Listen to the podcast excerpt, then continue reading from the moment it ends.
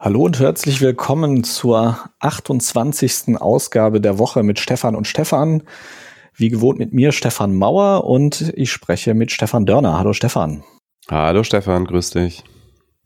Wir befinden uns immer noch mitten in Berlin am 11. Oktober 2020, wo jetzt die ganze Stadt inzwischen ein Corona-Risikogebiet wieder ist. Inzwischen, es gibt sehr unklare äh, Angaben, wohin wir von hier aus noch reisen dürfen, wohin wir nicht reisen dürfen, beziehungsweise wo wir ein Hotelzimmer mieten dürfen. Es gibt in vielen Bundesländern ein Beherbergungsverbot, in einigen nicht. Und es gibt jetzt eine, eine Sperrstunde in Berlin zum ersten Mal seit 1949. Ich wohne ja auf der Simon-Dach-Straße, was ja so eine der, der Straßen voller Kneipen in Berlin ist, die es so gibt ich bin gestern Abend um elf einfach mal auf die Straße gegangen, um mal zu gucken. Und es war schon gespenstisch. Also weil wirklich dann innerhalb von zehn Minuten überall die Lichter ausgingen und die Leute dann auf die Straße gekommen sind und sich tatsächlich auch relativ schnell verzogen haben. Also ein, ja, irgendwie gespenstisch, so in dieser Stadt, wo man sonst also vor allem samstags immer bis fünf Uhr morgens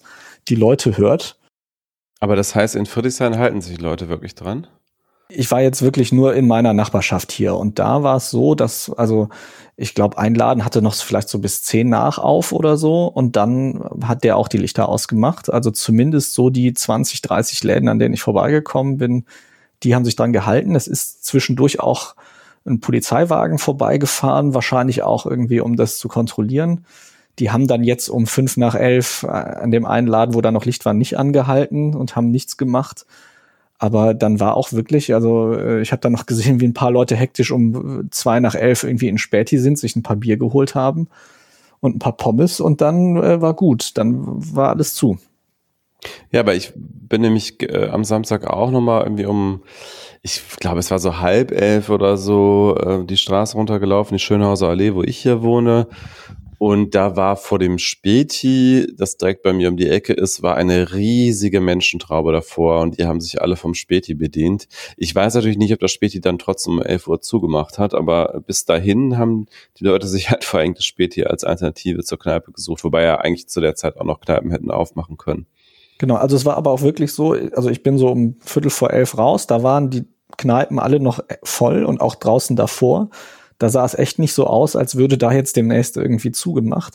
Aber das hat dann zumindest hier wirklich funktioniert. Also da haben die wirklich sich dran gehalten. Die Kneipen waren alle zu. Die Straße war dann auch relativ schnell relativ leer. Die haben sich dann wahrscheinlich einfach alle in der U-Bahn wieder getroffen und haben da dann ihre Aerosole verbreitet.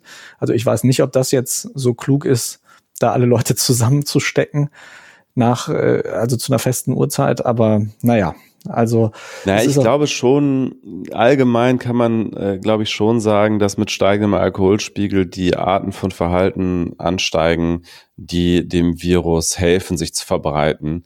Von daher glaube ich, dass, äh, ich meine, am Ende, klar, äh, die Leute sind immer in irgendwelchen vollen U-Bahnen zwischendurch. Ich war jetzt auch wieder, als ich zur Arbeit gefahren bin, auch in einer komplett vollen S-Bahn. Also das lässt sich, glaube ich, nicht komplett vermeiden. Da ist man aber auch nicht so lange. Das ist, glaube ich, ein ganz, ganz wichtiger Faktor. Also wenn man auch auf die RKI-Berichte schaut, klar, das lässt sich im Falle von ÖPNV auch nicht so gut nachvollziehen wahrscheinlich, aber da steht ja fast immer, wenn da Gründe angegeben sind, so etwas wie Sport, Familienfeiern, Hochzeiten, äh, Kneipe und so. Also das sind dann schon immer irgendwelche Orte, wo Le Leute lange zusammen in geschlossenen Räumen sind. Ich glaube, bei den ÖPNV, das ist äh, das ist minimal das Risiko, sich da anzustecken, weil man halt nicht so lange zusammen äh, in einem Raum ist. Ja, das ich stimmt. Ich glaube, schon. wie gesagt, das, das wird, das hilft schon, wenn man die Zeit einfach minimiert, in denen Leute sich zusammen in geschlossenen Räumen äh, betrinken. Ich glaube, das hilft schon. Ja, nee, das stimmt natürlich. Also das wird sicherlich nicht ganz ohne Effekt sein. Ähm, äh, wir haben es jetzt auch eigentlich nur angesprochen, weil es ja doch irgendwie gespenstisch ist in dieser Stadt, wo ja eigentlich immer was los ist, vor allem am Wochenende, dass da dann selbst in den Straßen, wo, wo die ganzen Kneipen sind, wo alle hinkommen am Wochenende, dass da dann, äh, ja, dass da so ausgestorben war. Also wirklich verrückt und ein komisches Gefühl. Eigentlich wollen wir aber gar nicht über diese Regelung selber sprechen, sondern über ihre wirtschaftlichen Auswirkungen heute. Und zwar gibt es ja immer wieder die Frage oder äh, die Diskussion, die öffentlich stattfindet, die läuft ja eigentlich immer entlang der Konfliktlinie, dass man sagt, naja, wollen wir jetzt die Gesundheit schützen oder die Wirtschaft?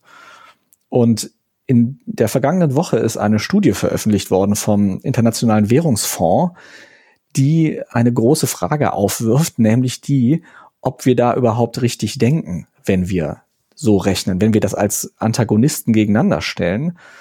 Da ist auch darüber berichtet worden. Da war es teilweise dann etwas, ja, möchte ich sagen, verkürzt dargestellt. Ich habe eine Überschrift gelesen, wo dann stand, IWF sagt, äh, harter Lockdown ist alternativlos. Bei alternativlos wird man ja sowieso immer ein bisschen hellhörig und sagt, naja, also gibt es das wirklich, dass irgendwas ohne Alternative ist? Aber ich habe mir das mal genauer angeguckt und ich finde tatsächlich, äh, bin, bin dann drauf gestoßen, dass die also wirklich sagen, so wie wir das rechnen, machen wir einen großen Denkfehler. Nämlich, dass wir sagen, wenn wir alles wieder lockern und allen, allen wieder alles erlauben, dann passiert auch der Wirtschaft nichts. Und dem ist nicht so. Also das, das sagt ja, glaube ich, auch in Schweden, oder? Also gut, nicht, also die haben jetzt auch nicht nichts gemacht, aber der Wirtschaftseinbruch in Schweden, wo ja die Maßnahmen, glaube ich, weniger stark waren als in vielen anderen Ländern der Welt, war, glaube ich, etwas stärker als in vielen anderen Ländern. In Schweden war der Wirtschaftseinbruch jedenfalls auch da. Es gab immer die ja, die Annahme so, dass man gesagt hat, da ist es nicht ganz so schlimm gewesen. Es ist auch im Moment, dass die Voraussage fürs Bruttosozialprodukt in diesem Jahr okay ist, also ein bisschen besser als in vielen anderen Ländern. In Deutschland geht der Internationale Währungsfonds aktuell davon aus, äh, dass es um 7,8 Prozent ungefähr schrumpfen wird. In Schweden ist die Prognose aktuell 6, minus 6,8 Prozent, also ein kleines bisschen besser. Aber das ist auch, also das ist gar nicht so sehr der Punkt, sondern ähm, der IWF sagt halt, und der wird ja jetzt nicht verdächtigt, wirklich ähm, ja besonders äh, wirtschaftsfeindlich. Ja, genau. äh, so, so könnte man es vielleicht formulieren. Und die haben sich also angeschaut, wie haben sich die Menschen bewegt in den ersten drei Monaten, nachdem die Pandemie im jeweiligen Land angekommen ist. Sie haben sich 128 Länder angeguckt und haben also diese Bewegungsdaten von Google, die ja auch äh, zu Beginn der Pandemie mal so ein bisschen durch die Medien gingen, sich angeschaut und sie haben sich angeguckt, wie auf einer beliebten Jobseite die Angebote an Arbeitsplätzen, an Arbeitsstellen sich entwickelt haben in diesen drei Monaten.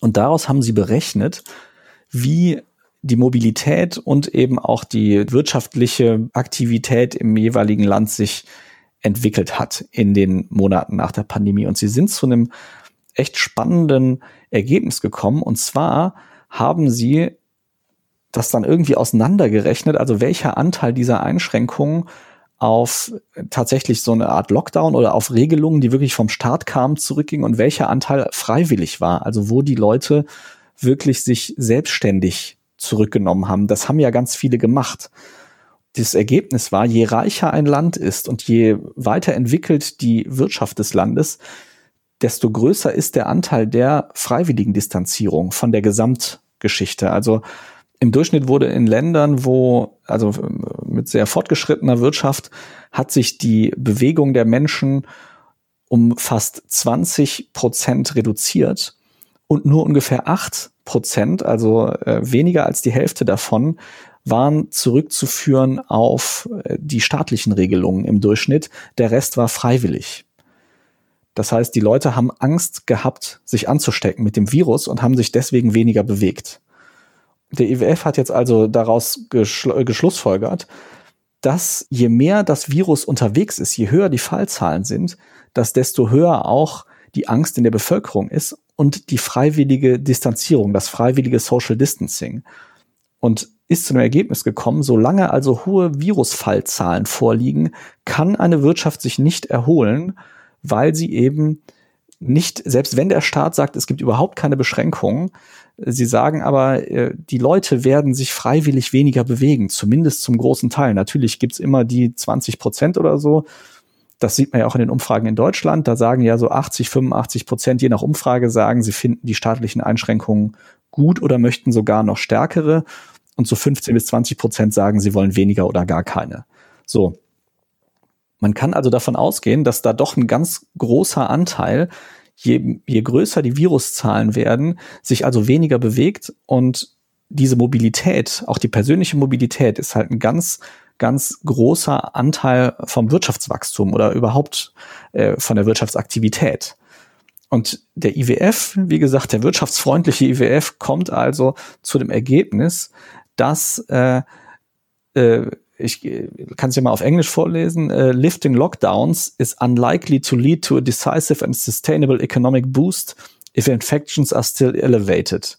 As voluntary social distancing will likely persist. Also sie sagen, ähm, wenn wir die Verbote aufheben, wird es keinen, keine nachhaltige wirtschaftliche Erholung geben, solange die Infektionszahlen weiter steigen oder hoch sind, weil die Leute sich eben freiwillig distanzieren. Und ja, der, also den Effekt kann man ja wirklich sehen. Also Sie sagen dann wirklich als Ergebnis kurzfristig richtig heftig draufhauen und dann mit geringen Infektionszahlen wirklich wieder echte Bewegungsfreiheit zulassen. Das ist eigentlich die richtige Lösung.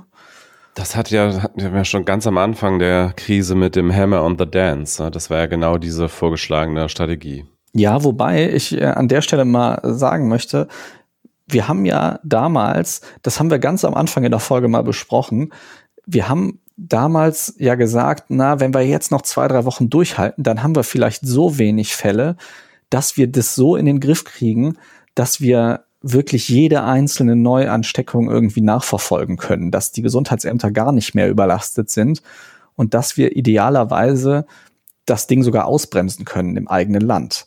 Das haben ja ganz, ganz wenige geschafft. Und unter anderem, worauf ja aktuell irgendwie kaum mehr einer guckt, China. Da kommt's ja her. Und die haben ja am Anfang, die haben ja richtig hart draufgehauen mit dem Hammer. Die haben ja da irgendwie Dutzende Millionen Menschen irgendwie festgesetzt und die durften sich nicht mehr bewegen und die haben ja Häuserblöcke abgeschlossen. Die, also die haben ja wirklich einen echten Lockdown gehabt, auch in einer Schärfe, wie wir den hier in unseren demokratischen Strukturen niemals machen könnten. Aber rein wirtschaftlich, jetzt ohne die demokratischen Implikationen dazu bewerten, aber rein wirtschaftlich hat das den unglaublich viel gebracht. Ich habe gerade noch mal nachgeguckt, die aktuelle Prognose des Internationalen Währungsfonds für China ist, dass die in diesem Jahr um ein Prozent wachsen. Als einziges Land, glaube ich sogar. Also ich glaube, ich habe kein anderes gefunden, für das Wachstum prognostiziert wird, zumindest kein großes. Und der IWF sagt, so wie es aussieht, wird China dieses Jahr um ein Prozent wachsen. Also das ist zumindest, ich glaube, die ist noch von Juni die Schätzung, das heißt also nicht mehr ganz taufrisch. Aber es gibt ja seitdem, ich habe auch noch mal nachgeguckt, China hat jeden Tag immer nur ein paar Fälle und die kommen halt von Einreisenden, weil die kaum noch Flüge ins Land lassen. Und wenn sie Flüge reinlassen, dann werden die Leute da direkt am Flughafen getestet, müssen dort auf ihr Testergebnis warten und dürfen erst weiterreisen, wenn das negativ ist. Ich glaube, Taiwan hat auch ganz, ganz wenig Fälle. Irgendwie so, ich habe es gerade mal live gegoogelt, 527 aktuell mhm. offizielle Fälle. Aber klar, China hat es natürlich äh, tatsächlich geschafft, es zumindest nach offiziellen Zahlen äh, auf Null zu reduzieren und in vielen Städten scheint es auch wirklich der Fall gewesen zu sein. Wie du sagst, schwer vorstellbar in demokratischen Strukturen, äh, aber ganz allgemein kann man sagen, die asiatischen Länder, sicherlich auch kulturell bedingt und sicherlich auch dadurch bedingt, dass dort das Maske tragen, etwas ganz Natürliches ist, was die Leute auch abseits von Corona schon getan haben, insbesondere wenn sie erkältet waren. Die stehen ja schon insgesamt deutlich besser da als die eher auf Freiheit und Individualismus fokussierten Gesellschaften, die, die wir im Westen haben. Ja, ich will das gar nicht so zu so einem Ding zwischen den verschiedenen Gesellschaftsmodellen machen. Ich finde aber wirklich, man sollte mal einen Blick drauf werfen. Also das interessanteste Ergebnis finde ich eben, dass gerade in reichen Volkswirtschaften dieser freiwillige Distanzierungsanteil so viel größer ist als der nicht freiwillige. Und dass wir also, solange wir hohe Fallzahlen haben, und das ist ja sehr wahrscheinlich auch korreliert, also je höher die Fallzahlen steigen, desto mehr Angst entsteht ja in der Bevölkerung und desto mehr halten die sich zurück. Und das heißt also, die Rechnung, dass wir sagen, keine staatlichen Einschränkungen mehr, bedeutet wieder wachsende Wirtschaft, die geht einfach nicht auf na, danach. Weil dann, es wird einfach, es, es gibt also auch eine Korrelation, steigende Fallzahlen gleich mehr freiwillige Distanzierung gleich beschädigte Wirtschaft. Und das irgendwie unter einen Hut zu kriegen, das finde ich halt super spannend und das sollte man sich vielleicht auch mal bewusster machen, dass man nicht einfach sagen kann, wir haben hier Gesundheit versus Wirtschaft und wir müssen uns für eins entscheiden. Wirklich lösen können wir das Problem nur, wenn wir beides auf einmal schaffen. Also wenn wir es schaffen, die Zahlen der Fälle so weit runterzudrücken, dass wir uns wirklich wieder trauen können, frei zu wirtschaften. Und erst dann wird es eine nachhaltige Erholung geben. Und ich sage jetzt nicht, also ich bin jetzt ja kein Politiker und stelle mich hin und sage, wir müssen jetzt einen zweiten Lockdown machen oder äh, zweite harte Runde an, an irgendwelchen Maßnahmen. Das wird ja hoch und runter diskutiert. Ich denke aber, in dieser Debatte wird häufig übersehen, die wirtschaftliche Erholung geht eben nicht ohne die gesundheitliche Erholung. Und das ist ein Missverständnis, was, glaube ich, gerade ganz viele, die halt rufen und sagen, Schluss mit den Lockerungen, die das einfach übersehen. Äh, Entschuldigung, die, die, die viele übersehen, die sagen, äh, Schluss mit den Vorschriften. Ich finde das, was hier die, was der IWF in der Studie äh, sozusagen empirisch belegt, ist eigentlich das, was man eigentlich auch schon relativ lange mit einfach dem gesunden Menschenverstand sehen konnte. Das hat man ja schon daran gesehen und das war ja auch eine Kritik an diesen Lockdown-Maßnahmen oder nicht Lockdown, sondern äh, Kontaktbeschränkungen am Anfang der Corona-Krise. Da wurde ja oft gesagt, guck mal, schaut mal, die, die Fallzahlen sind schon vorher runtergegangen, bevor die Maßnahmen in Kraft gesetzt wurden. Ja, weil eben es ein größeres Thema wurde, weil es immer ernster genommen wurde, weil Menschen in der Masse sich anders verhalten haben. Also ich glaube, das Verhalten der Mehrheit der Gesellschaft, das individuelle Verhalten der Mehrheit ist das sehr entscheidend in dieser, in dieser Krise. Und die Maßnahmen kommen da sozusagen obendrauf, aber sie sind sicherlich nicht der, der haupttreibende Faktor, sondern wie sich jeder einzelne Mensch verhält und wie das halt in der Masse sich dann auswirkt. Das ist das wahrscheinlich, was, was am Ende erzählt. Und ich finde, man merkt es gerade, ich weiß nicht, wie das dir geht, aber ich finde, man merkt gerade in Berlin, wie die Menschen sich seit ungefähr einer Woche wieder deutlich vorsichtiger verhalten als vorher. Ich sehe viel mehr Menschen, die jetzt inzwischen auch auf der Straße mit Maske rumlaufen, was ich vorher fast gar nicht gesehen habe. Die Straßen werden wieder leerer. Und äh, da haben wir wieder diesen einen dieser Faktor, äh, diesen Faktor, einer dieser Faktoren dieser Krise, dass wir immer mit den Fallzahlen zu tun haben, deren ähm, Ursache auf das Verhalten der Menschen von vor ein bis zwei Wochen zurückgeht.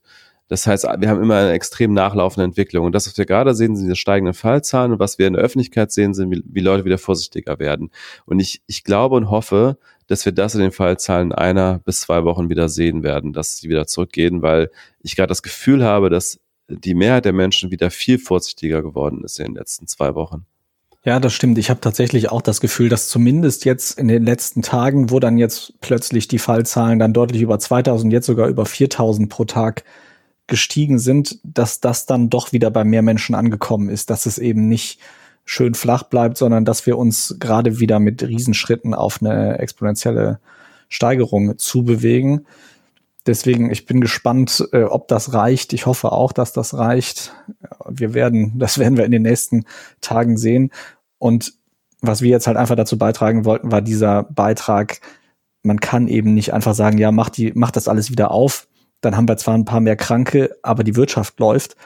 Also A, ist es halt eine exponentielle Entwicklung. Es sind dann eben nicht ein paar mehr Kranke, sondern gleich äh, Zehntausende. Es funktioniert eben nicht so, dass die Wirtschaft dann plötzlich wieder floriert, weil die Leute dann einfach mehr Angst haben und von sich aus vorsichtiger sein werden. Ja, es, es wäre sehr, sehr wünschenswert, wenn wir es einmal schaffen würden, wenn die Fallzahlen sinken, dann trotzdem nicht nachzulassen, auch in jedem individuellen Verhalten in der Masse um es dann wirklich einmal auf so ganz geringe Fallzahlen runterzudrücken, dass wir dann richtig öffnen können. Aber ich glaube, die, also die Hoffnung habe ich inzwischen nicht mehr. Die Menschen, das ist halt dieser Dance und der scheint ja auch in der Massenpsychologie so zu verlaufen. In dem Moment, wo die Fallzahlen hochgehen, werden Leute vorsichtiger. In dem Moment, wo die Fallzahlen wieder sinken, werden sie unvorsichtiger. Und so kommen wir, glaube ich, äh, zumindest hier in diesen westlichen Gesellschaften leider nicht dahin, was äh, einige der asiatischen Länder geschafft haben. Aber ich glaube so auch zum Beispiel Australien, also dass wir die Fallzahlen wirklich Richtung Ah ja, Neuseeland war das okay. Also die Fallzahlen wirklich an die Nullgrenze zu drücken und da dann so richtig aufmachen können. Das werden wir, glaube ich, nicht schaffen, leider. Aber es wäre schön, wenn es, wenn wir es mal schaffen, auch während sinkender Fallzahlen, wenn das Thema wieder in den Hintergrund rückt, dann trotzdem durchzuhalten. Einmal, dass wir dann danach wieder richtig frei leben können, sozusagen. Ja, das wäre wirklich sehr schön und sehr wünschenswert. Aber ja, aus der historischen Erfahrung der letzten Monate eher nicht zu erwarten, leider. Aber wer weiß, ähm, ne, die Hoffnung stirbt zuletzt. Eine Sache, die ich noch erwähnen wollte aus der Studie oder aus der Untersuchung eher vom IWF war, die haben das aufgeschlüsselt nach Geschlecht und Altersgruppen, wie sich die Bewegung verändert hat. Und sie haben also auch dort gesehen in den Bewegungsdaten, dass je jünger jemand ist, umso stärker ist die Bewegung eingeschränkt worden und bei Frauen stärker als bei Männern. Das heißt, äh, auch, auch die Ableitung des IWF daraus war, dass also junge Menschen und Frauen stärker geschützt werden müssen ökonomisch in dieser Krise, als das tendenziell ältere Menschen und Männer müssen.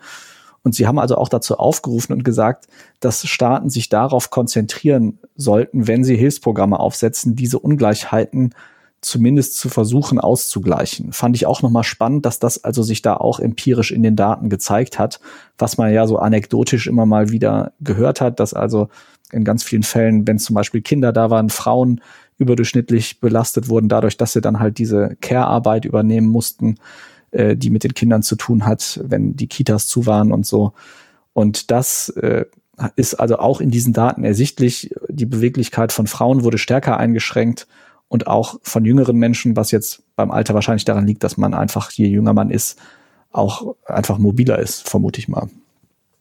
Genau, wahrscheinlich ist die prozentuale Einschränkung einfach größer, wenn man vorher mehr sich bewegt hat. Genau, also da gehe geh ich jetzt einfach mal von aus. Also das wird da auch nicht näher äh, beschrieben, aber es steht da halt, also der, der Unterschied ist wirklich sehr, sehr groß. Also insbesondere die Altersgruppe der 18- bis 24-Jährigen, die, da geht die Beweglichkeit fast um 30 Prozent runter und bei den Leuten 65 plus noch nicht mal 20 Prozent. Also es ist schon ein deutlicher Unterschied.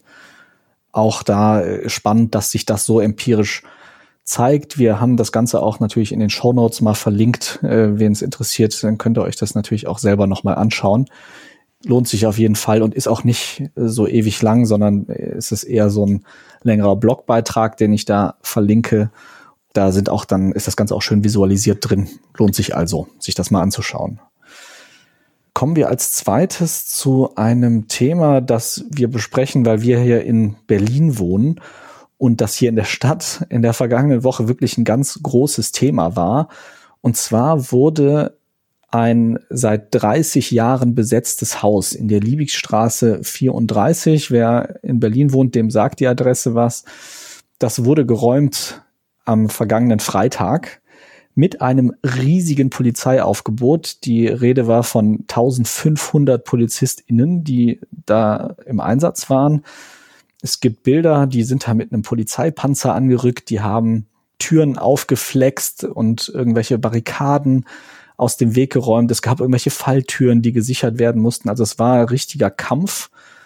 Diese ganze Situation, ja, ist schon, eigentlich schon seit Jahren eskaliert um diese, dieses Haus und ein äh, quasi in direkter Nachbarschaft gelegenes Haus in der Riga Straße 94. Das sind so die beiden letzten wirklich Langzeit äh, besetzten Häuser gewesen, hier in relativ zentraler Lage in Berlin. Und du hast sogar bis vor gar nicht so langer Zeit, ja, irgendwie auch nur ein paar hundert Meter davon entfernt gewohnt, Stefan. Genau, am Bersarienplatz habe ich gewohnt bis 2018, bis September. Und ich habe es immer aus erster, aus, aus direkter Nähe gesehen, wenn dann wieder teilweise, ich würde sagen, geschätzt 200 bis 300 Polizeifahrzeuge da die Straße runter sich aufgestellt haben, wenn mal wieder äh, durchsucht werden sollte oder jemand festgenommen werden sollte. Ansonsten habe ich direkt vor Ort gesehen, dass wenn da mal in dieser Straße, Riga Straße, also das gehört auch zu dem, zu, zu denselben Szene sozusagen wie hier die Liebigstraße, wenn da auf der Riga Straße mal ein BMW oder Mercedes abgestellt wurde, jemand das nicht wusste, weil er vielleicht von außerhalb kam oder so, dann war da regelmäßig die Scheiben eingeschlagen oder Farbbeutel drauf geworfen. Äh, was ich jetzt nicht direkt selber mitbekommen habe, ist das, was in Berichten teilweise erzählt wird, dass dort, wo Menschen nicht zur Miete wohnen, sondern sich Eigenheime gekauft haben, dass es da auch dann äh, Farbbeutelanschläge gibt oder teilweise auch mal Steinwürfe. Aber zumindest gibt es da zahlreiche Berichte darüber, dass Nachbarn sozusagen terrorisiert werden. Es gab mal einen Bericht darüber, dass ein Kioskbesitzer einer äh, Anwohnerin aus einem der besetzten Häuser äh, ein Paket nicht aushändigen wollte, ohne dass sie einen Ausweis zeigt. Sie hatte nur eine AOK-Karte, die sie vorgezeigt hat. Und dann sind die ein bisschen aneinander geraten. Da soll er sie dann auch irgendwie äh, ja an, angefasst haben, also im Sinne von äh, bisschen an, an der Schulter oder so, also am, am Arm angefasst haben. Äh, und dann kam dann so eine Reihe von Vermummten zurück und haben da äh, Sachen umgeworfen. Dann hat der Kioskbesitzer auf die eingeschlagen, haben die natürlich zurückgeschlagen. Also diese Scharmützel, die gibt es da schon eine, eine ganze Weile auf jeden Fall. Ja, und also diese ganze Situation, um, um das so ein bisschen zu verstehen, also wer die Bilder gesehen hat im Fernsehen, das wirkt ja wahnsinnig martialisch und es ist ja auch unfassbar martialisch mit 1500 Menschen, äh, PolizistInnen, vorzugehen gegen ein Haus, wo sie dann am Ende, ich glaube, so 50 bis 60 Menschen rausgeschleppt haben. Die haben da Tage vorher schon angefangen, Halteverbots, Parkverbotszonen einzurichten. Am Tag vorher wurde die gesamte Umgebung gesperrt. Teilweise konnten Menschen, die da selbst wohnen, nicht mehr auf direktem Wege nach Hause kommen, weil die Polizei eben so dicht gemacht hat alles. Und es gab wahnsinnig Angst, dass es da gewaltsame Auseinandersetzungen gibt. Es gab auch Aufrufe online. Ich habe mir auch ein paar Seiten angeguckt oder mich mal durch ein paar Gruppen durchgeklickt wo dann auch aufgerufen wurde, sich mitzugeben, Demonstrationen den Weg zu blockieren äh, für die Polizei. Die wurde beschimpft in diesen Gruppen. Ja, diese, die, diese ganze Auseinandersetzung. Es gibt auch sehr viele Sympathisanten für diese Art der besetzten Häuser und gerade für diese beiden. Also es gibt auch in, in großen Medien teilweise recht positive Berichte darüber, wo sie sagen, hier, da wurde so also auch gerade in der Liebigstraße, das wird dann gerade von den Sympathisanten auch so als äh, feministisch anarchisches Queer-Kollektiv auch teilweise gefeiert und gesagt, das war so ein Rückzugsort und so ein, so ein Ort der Sicherheit.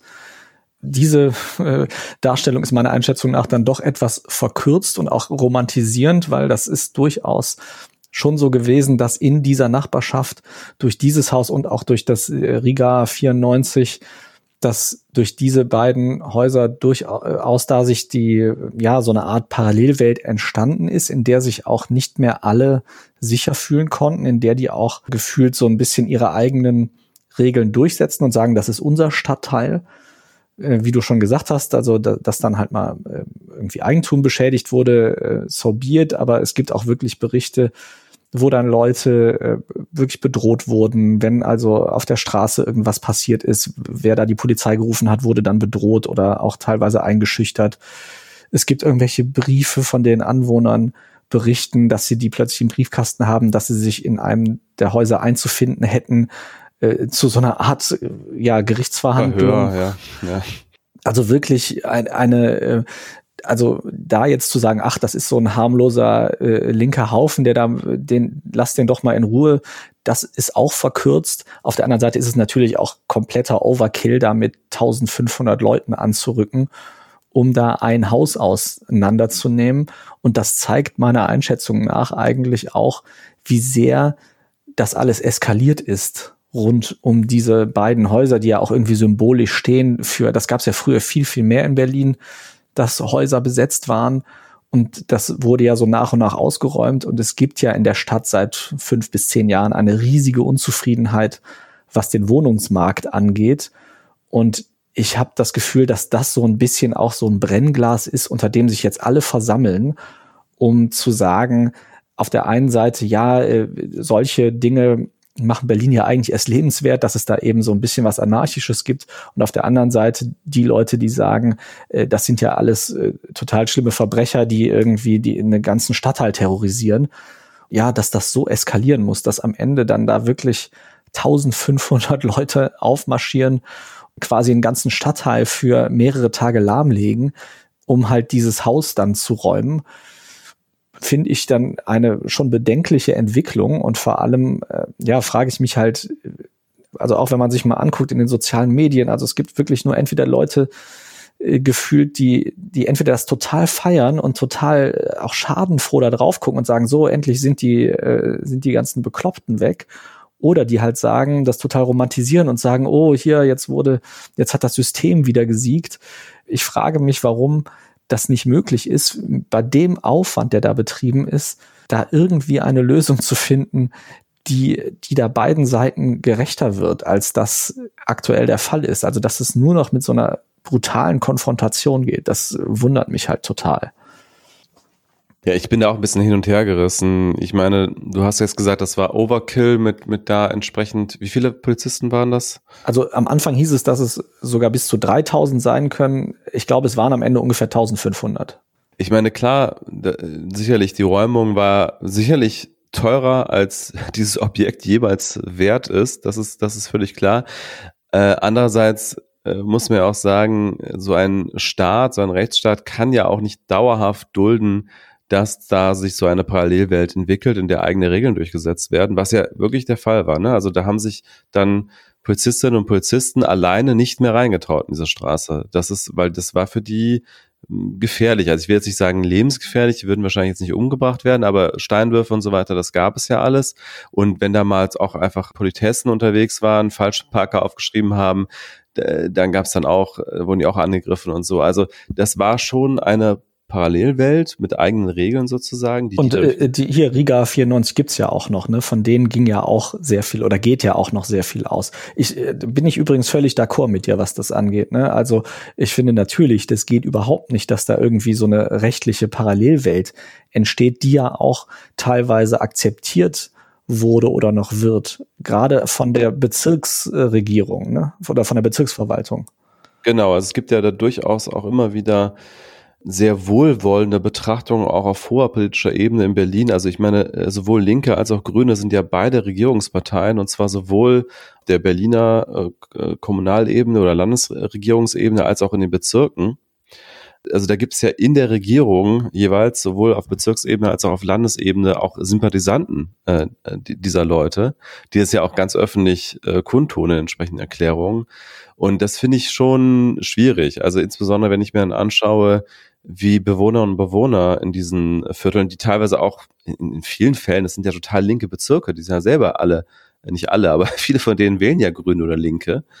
Das geht nicht, dass dann einfach da äh, Bewohnerinnen und Bewohner in, in irgendwelchen Kollektiven entscheiden, was jetzt legitime Art da ist zu wohnen und welche nicht und irgendwelche Leute angreifen, die vor zehn Jahren eine Eigentumswohnung gekauft haben und da selber drin wohnen. Finde ich auch sehr, sehr schwierig. Und dann ist das natürlich irgendwie auch ein symbolträchtiger Akt, dann irgendwann nach 30 Jahren oder wie lange die jetzt gewohnt haben, mit äh, 1500 Polizistinnen und Polizisten anzurücken und die da rauszuholen.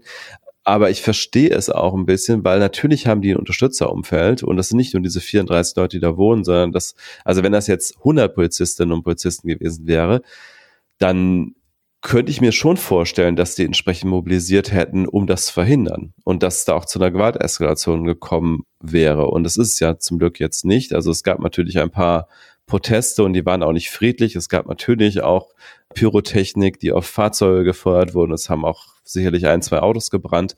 Aber das war alles noch äh, relativ in, in, in, in, in Grenzen, hat sich in Grenzen gehalten, was da passiert ist. Ne? Äh, aus rechtlicher Sicht ist es natürlich, es war eine, es gab einen vollstreckbaren Räumungsbefehl, der wurde dann vollstreckt. Ich finde nur halt, es zeigt, wie sehr dieser Streit um Wohnraum und auch dieser ideologische Streit in Berlin in den letzten fünf bis zehn Jahren ja sich immer weiter hochgeschaukelt hat dass eben so ein Symbolding, und das ist ja eigentlich ein total runtergekommenes Haus gewesen. Die Polizei hat ja dann nachher auch Journalisten da durchgeschleust, die haben dann Bilder gemacht, das haben sie sicherlich auch mit Absicht gemacht, damit eben alle mal sehen, oh, guck mal hier, wie dreckig da alles ist und so. Das war ja eine, das war ja total runtergekommen, da war alles voller Müll, das war alles irgendwie komisch verbarrikadiert, also das war sicherlich nicht schön, da zu wohnen aber wie gesagt, auch die, dass diese Bilder dann entstehen durften, das war ja sicherlich auch kalkuliert, um eben äh, zu zeigen, hier, äh, wir haben eben nicht irgend so ein romantisches Nestchen ausgehoben. Das jetzt sich anzuschauen und zu sagen, guck mal, das musste jetzt so eskalieren, eigentlich hätte man halt vor Jahren schon umlenken müssen. Ich meine, wir haben ja auch in Berlin jetzt im Moment noch den Mietendeckel, der ja gerade äh, auf Bundesebene irgendwie vor Gericht ist, ob der überhaupt verfassungsgemäß ist. Das sind ja alles Versuche, relativ verzweifelt, irgendwie, äh, wie ich finde, eine Symbolpolitik zu machen, um eben darüber hinwegzutäuschen, dass hier eigentlich seit 20 Jahren eine total verfehlte Wohnraumpolitik gemacht wird. Dass also äh, vor, ja noch, wie gesagt, so um die 2000er rum total billig der städtische Wohnraum verscherbelt wurde und auch Grundstücke und was weiß ich.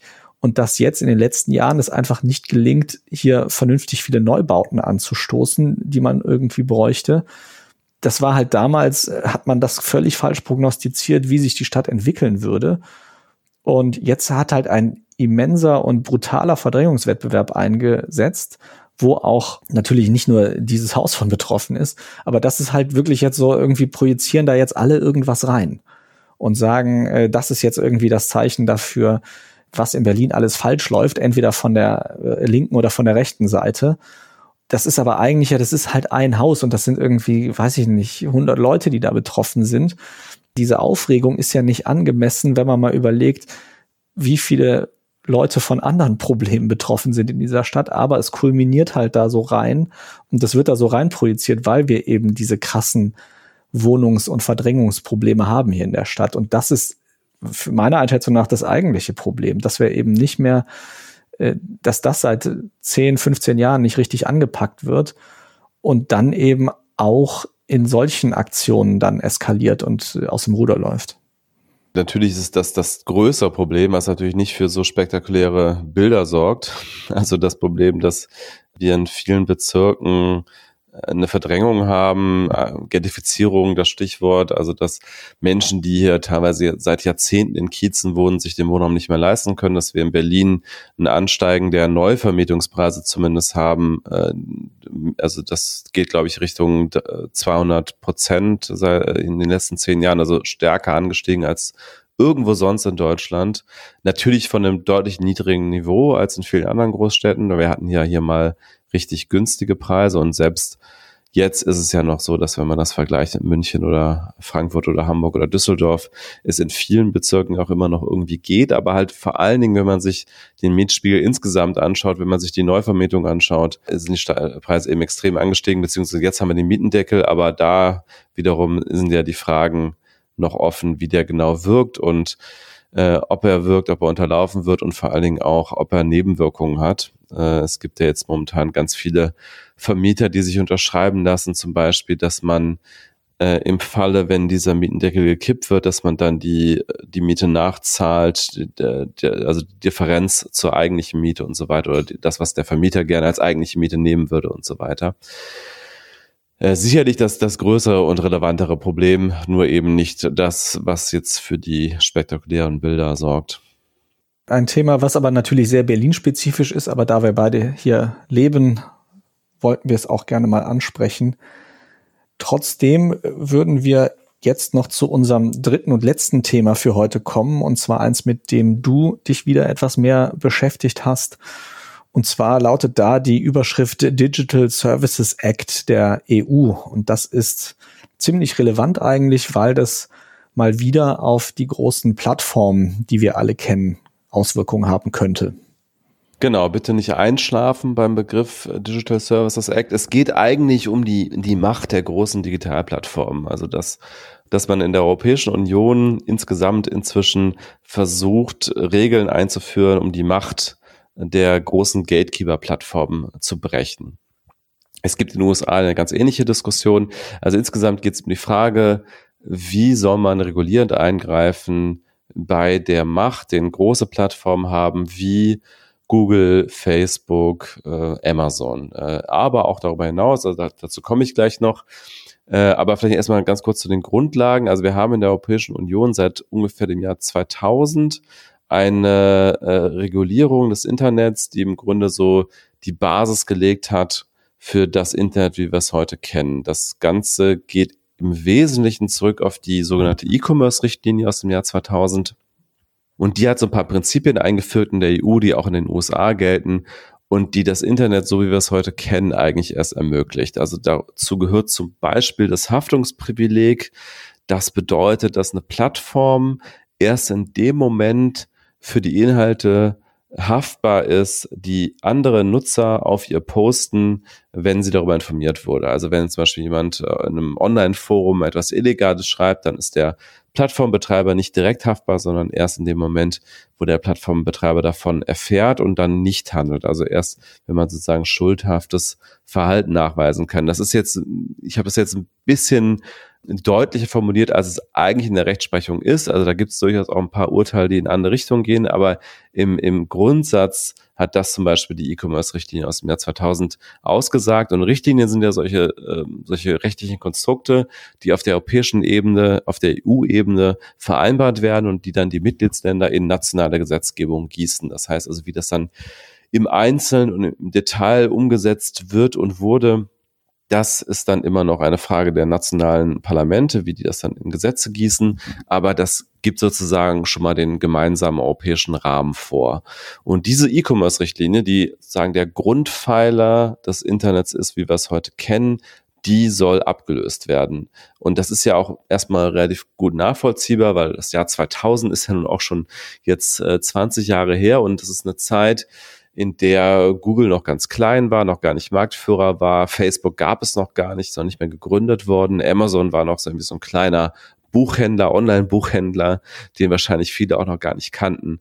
Also das waren ganz, ganz andere Verhältnisse. Und inzwischen haben wir diese digitalen Riesen und diese Gatekeeper, von denen wir immer reden. Und das heißt ja nichts anderes, als dass diese großen Unternehmen auf ihren eigenen Plattformen eben bestimmen, welche Inhalte nach welchen Regeln angezeigt werden. Also das ist eben mit Gatekeeper genannt, also sozusagen Torwächter oder Pförtner könnte man auch sagen.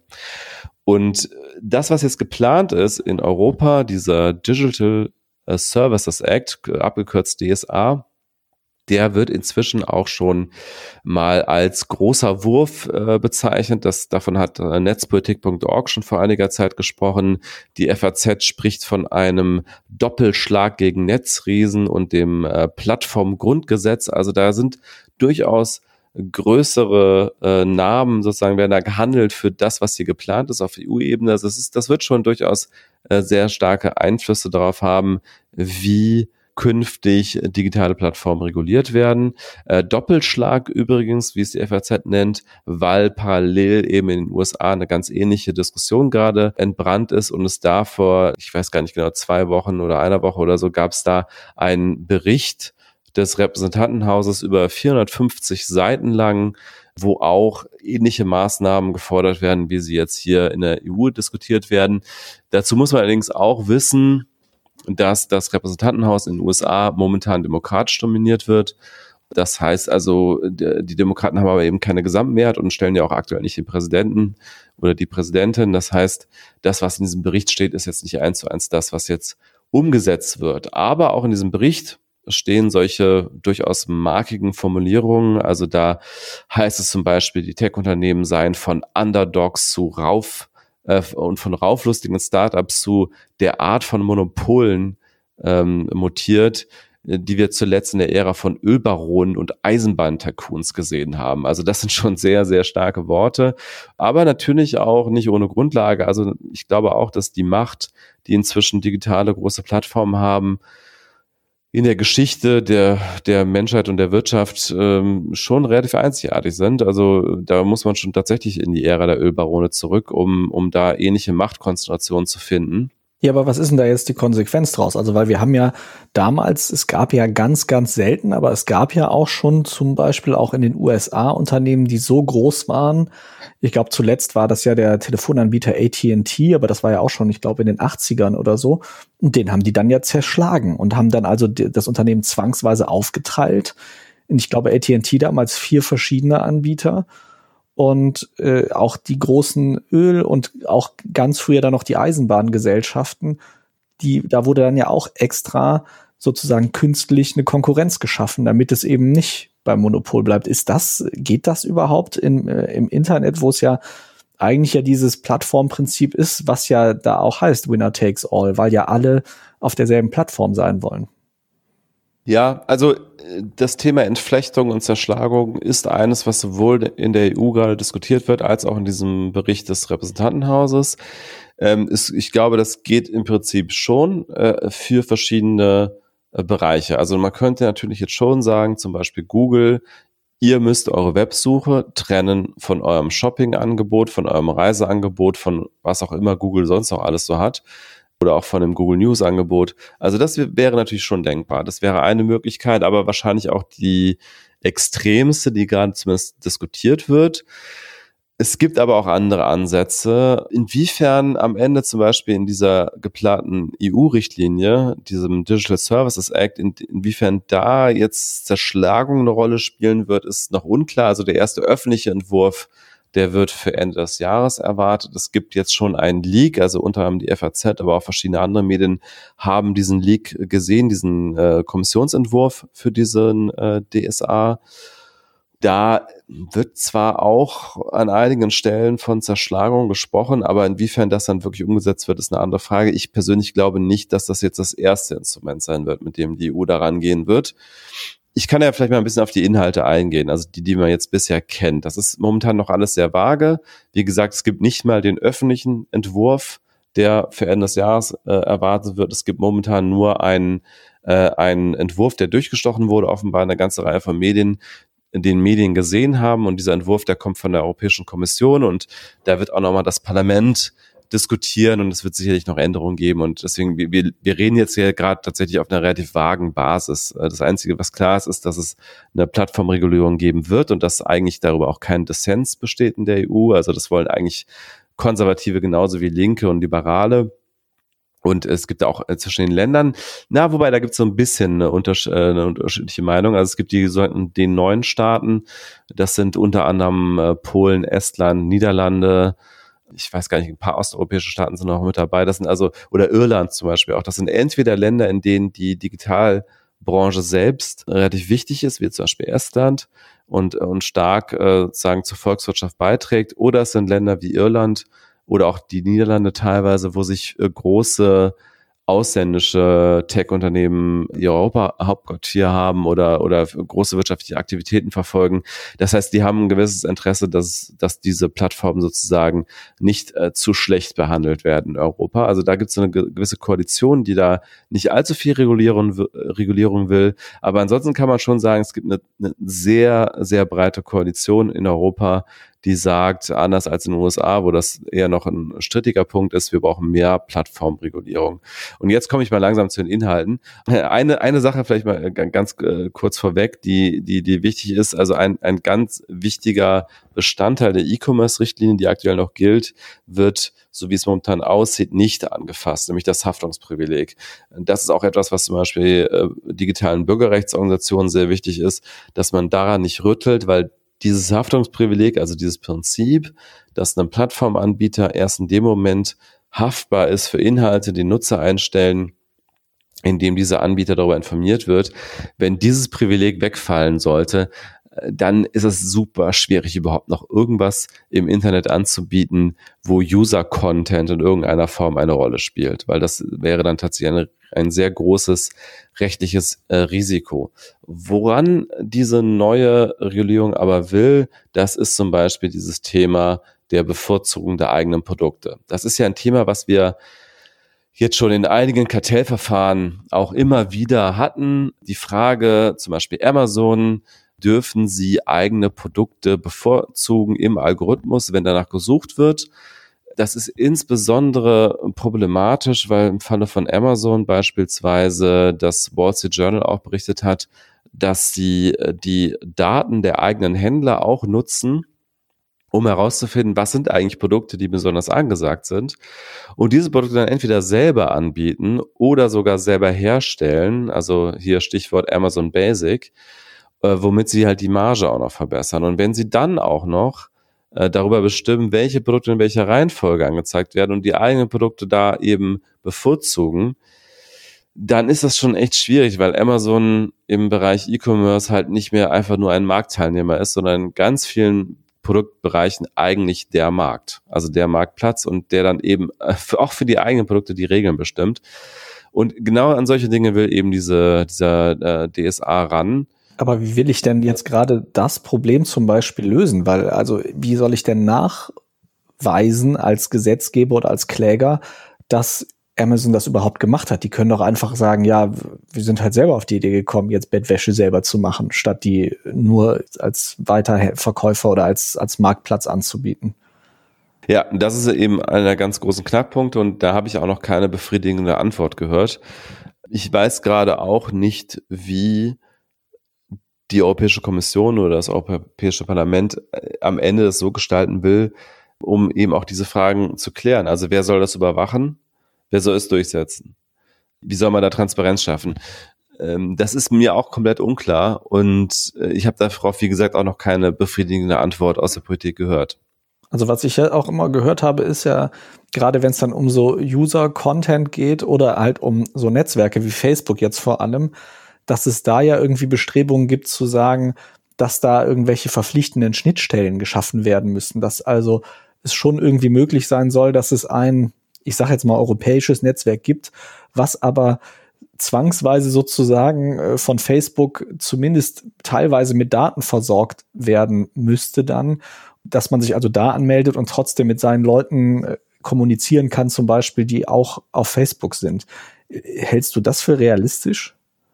Äh, kommt darauf an, um, um, was es genau geht. Also es, es gibt sozusagen zwei Ansätze, ähm, wie man dieses offene Daten äh, durchsetzen kann. Also das eine ist diese diese Geschichte, dass man sagt, äh, WhatsApp zum Beispiel muss seine Schnittstelle öffnen, dass man auch mit Signal oder mit Telegram oder was auch immer damit kommunizieren kann. Das ist technisch definitiv möglich.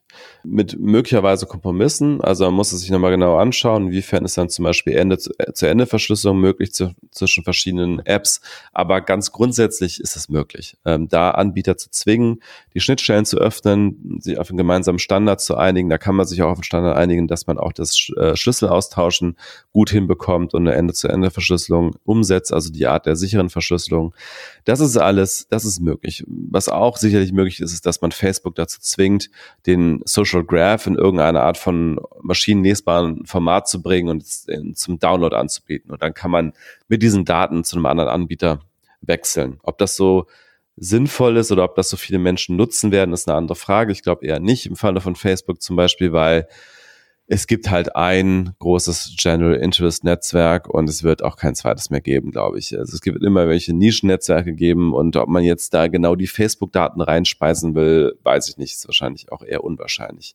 Die andere Sache ist das, was auch in diesem äh, inzwischen geleakten Entwurf steht. Und zwar sollen die Plattformen auch gezwungen werden, die Daten ihrer Nutzer mit kleineren und neu in den Markt eintretenden Konkurrenten zu teilen. Also zumindest dann, wenn diese, wenn sie diese Daten selbst kommerziell verwenden wollen.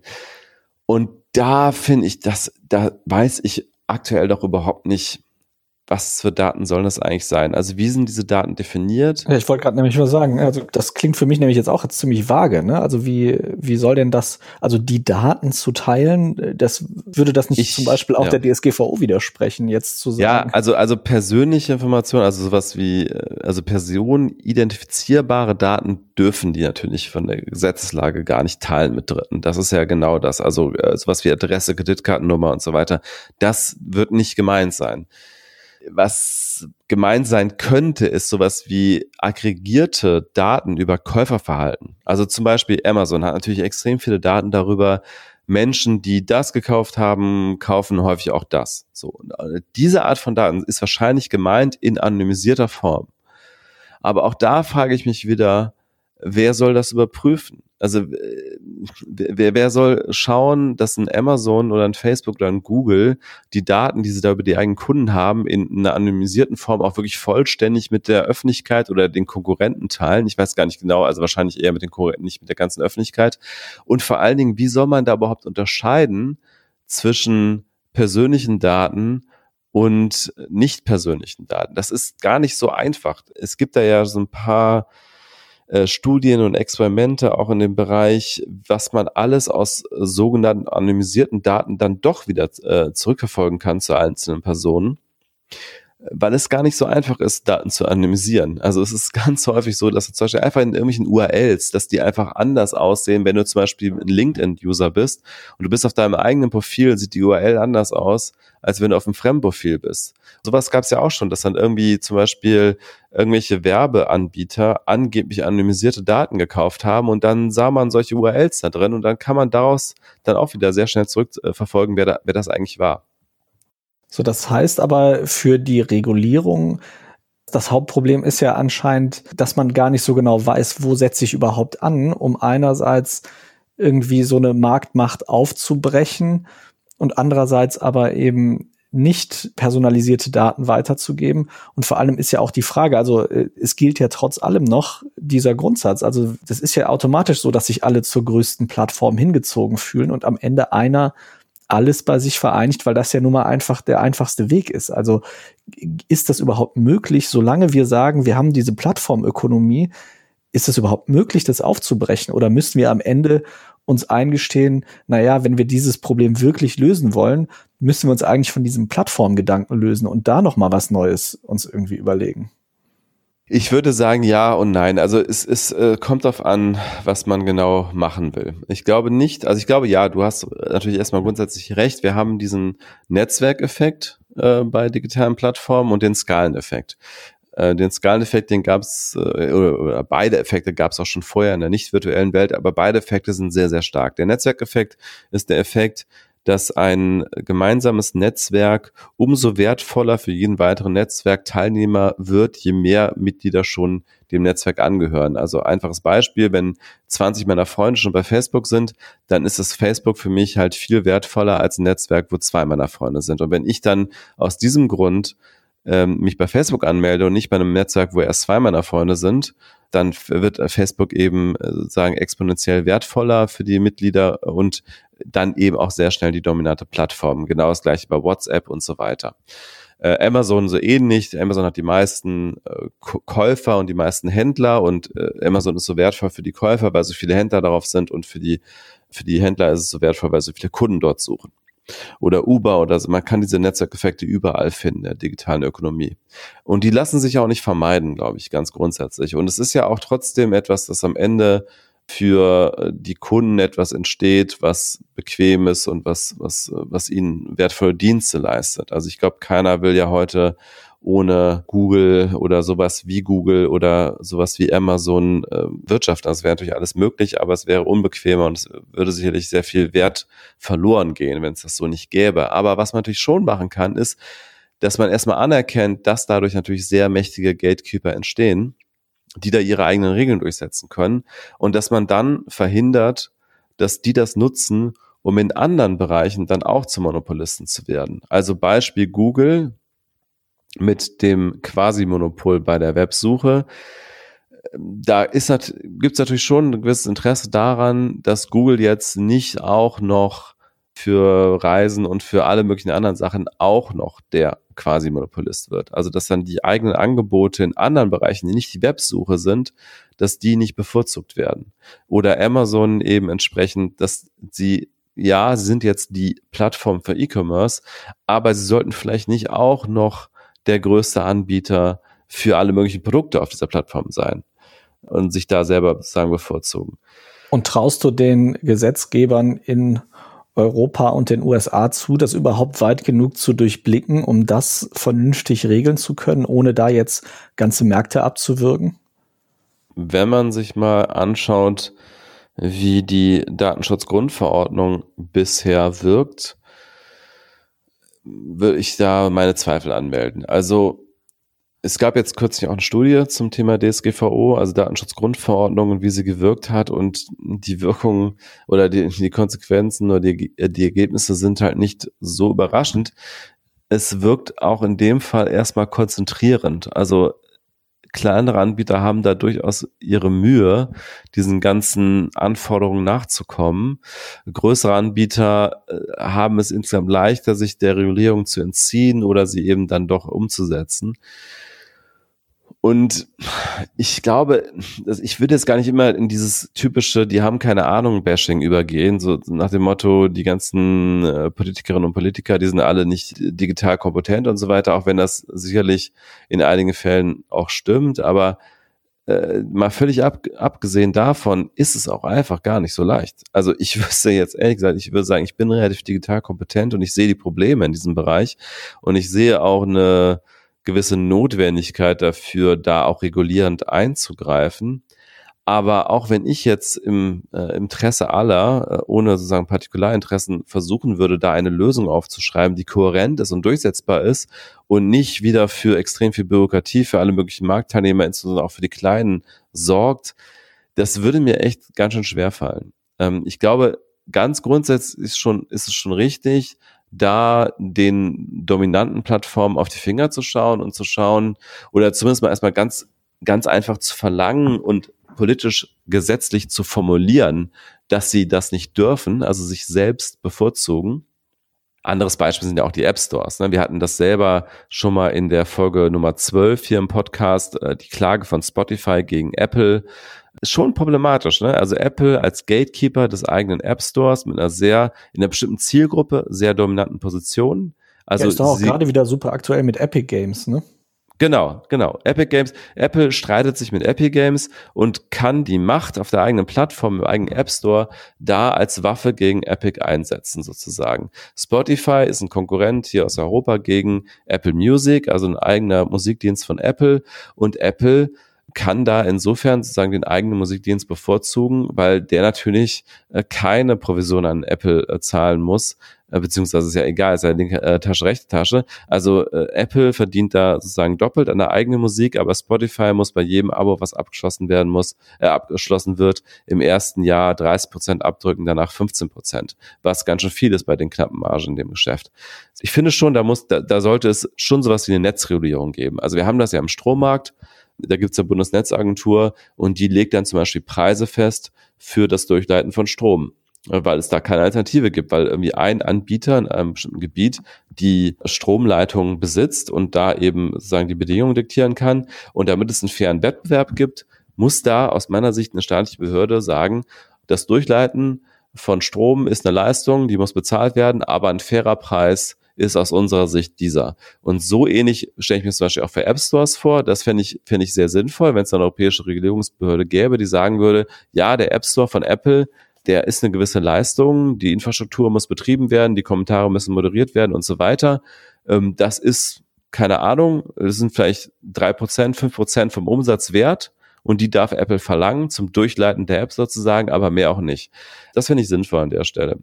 Bei diesem ganzen Datenoffenheit, also Interoperabilität zwischen verschiedenen Diensten, zum Beispiel Messenger, finde ich vom Ansatz her auch sinnvoll, muss man halt wirklich gucken, wie man es technisch umsetzt. Aber da den Anspruch zu formulieren, dass man auf offene Protokolle setzt und dass äh, dominante Anbieter eben anderen Anbietern erlauben müssen, da auf die eigenen äh, Nachrichten zuzugreifen, beziehungsweise da den Austausch zu ermöglichen, das finde ich auch sinnvoll. Und ja, und jetzt kommen wir auf dieses, da kommen wir jetzt zu diesem Thema Daten, also diese Idee, dass man irgendwie Nutzerdaten, wenn man sie kommerziell auswertet, auch mit Konkurrenten teilen muss. Puh, da weiß ich echt nicht, wie man das umsetzen sollte. Also so, dass es irgendwie datenschutzkonform ist und gleichzeitig auch irgendwie durchsetzbar und kontrollierbar und transparent finde ich schwer. Also mal gucken, was da noch so an konkreten Gesetzesvorschlägen oder Richtlinienvorschlägen kommt. Und diese Frage, also eigene Produkte auf eigenen Plattformen zu bevorzugen, finde ich auch wichtig, da irgendwie äh, den Plattformen Regeln aufzuerlegen. Aber da ist auch wieder die ganz große Frage eben der Durchsetzbarkeit und der Kontrolle. Also kann man es eigentlich zusammenfassen aus meiner Sicht. Okay, ja, da haben also die Gesetzgeber doch noch einiges vor sich und ja, wird es sicherlich abzuwarten sein, was da jetzt, ob der jetzt im Winter schon was kommt und was da kommt und vor allem auch, wie weit man da überhaupt eingreifen kann, weil das sind ja größtenteils, gerade wenn die EU Gesetze erlässt, sind es ja Unternehmen, die gar nicht in der EU ihren Hauptsitz haben und die deswegen natürlich auch schwieriger zu greifen sind. Trotzdem, also. Ja, klar. Ich meine, äh, also erstmal die, die EU, die erlässt keine Gesetze, sondern Richtlinien und die nationalen Parlamente erlassen dann die Gesetze, die die Richtlinien umsetzen.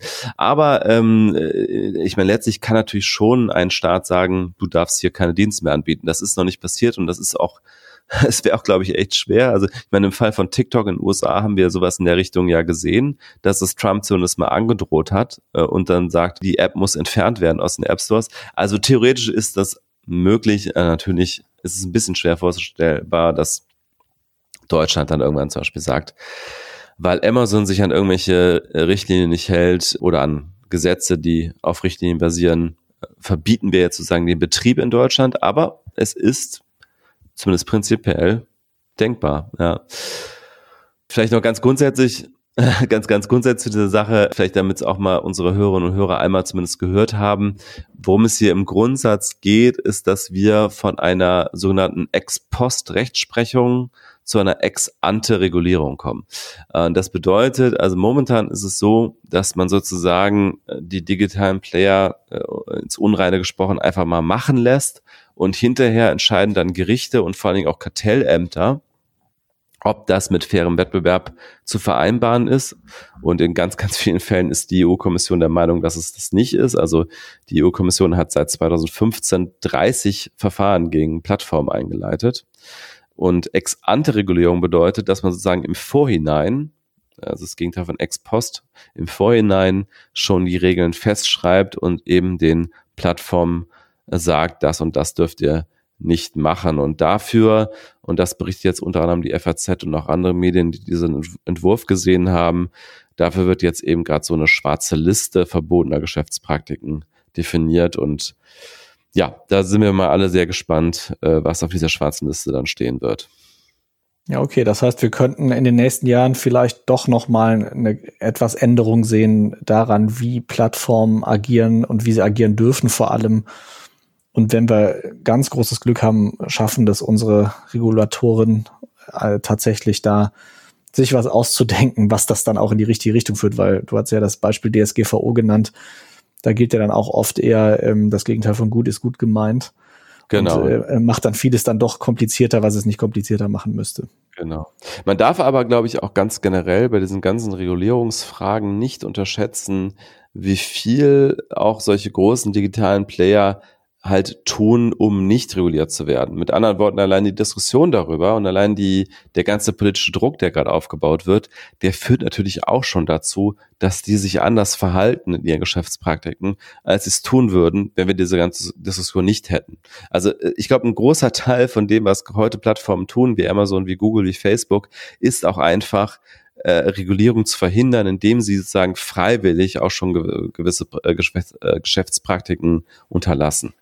Den Effekt darf man auch nicht unterschätzen. Okay, ich merke, das ist auch äh, dein Thema, weil das einfach, äh, das, das geht ja sehr locker von der Leber weg, da so ein bisschen drüber zu erzählen. Wir sollten uns mal überlegen, ob wir da vielleicht mal eine Sondersendung zu machen. Ich denke aber für heute sind wir soweit durch oder möchtest du da noch was hinzufügen? Nee, ich, ich könnte dazu zwar noch mehr sagen, aber ich glaube, das reicht auch erstmal. Ja, wir nehmen schon wieder über eine Stunde auf. Insofern ähm, lassen wir es für heute gut sein. Ich danke allen fürs Zuhören.